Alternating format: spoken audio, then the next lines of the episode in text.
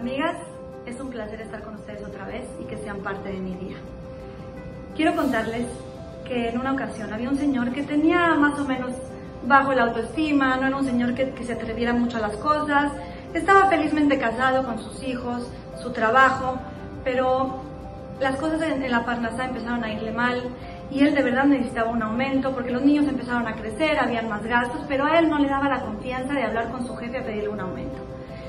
Pero llegó un punto en el cual dijo, ¿sabes qué? Le dijo a, su esposa, mi vida, mañana di Teilim porque voy a ir con mi jefe a pedirle el aumento. Fue con su jefe el otro día, le tocó la puerta, entró, le explicó toda la situación y para su sorpresa, el jefe le dijo, con mucho gusto, te lo has ganado, te doy el aumento. Saliendo en el coche le habla a su esposa y le dice, mi vida, Baruch Hashem, me dieron el aumento, estoy muy feliz. La esposa le dice, felicidades, yo también estoy muy feliz, ya vende para la casa, se va para la casa, entra a la casa y se da cuenta que su esposa le había preparado una comida espectacular, con velas, eh, de lujo, ella vestida como de gala, y le dice, bienvenido mi vida, felicidades por tu aumento, te amo mucho, se sientan.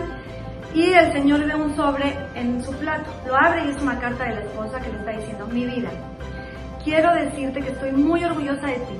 Yo sabía que ibas a poder conseguir el aumento. Tu trabajo es espectacular. Me encanta cómo te preocupas por todo siempre. Admiro tu trabajo, admiro tus ganas de, de ayudar aquí en la casa. Siempre ves por todos. Eres un gran hombre. Estoy muy orgullosa de ti. Y el Señor está feliz. Por otro lado, siente y dice, Baruch Hashem que conseguí el aumento, porque si no, imagínate la decepción de mi esposa después de ver todo eso.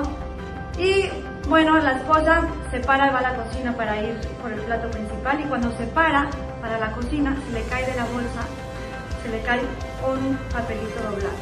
El Señor lo agarra, lo abre y ve otra carta que dice, mi vida, yo sé que no te dieron el aumento, pero esto no afecta en, cómo yo te veo a ti. Tú eres un gran hombre, te admiro mucho, todo lo manda Boreolam, nos va a ir muy bien, tú trabajas muy bien, este, eh, siempre te preocupas por todos, te amo mucho. ¿Qué nos enseña este, este, esta gran historia? El amor incondicional.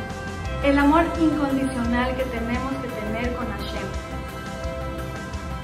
Está escrito en la Torah que tenemos que bendecir a Dios por las cosas malas, igual que, lo bendecimos por las cosas buenas, porque no hay malo. Puede ser malo ante ojos, pero todo es bondad.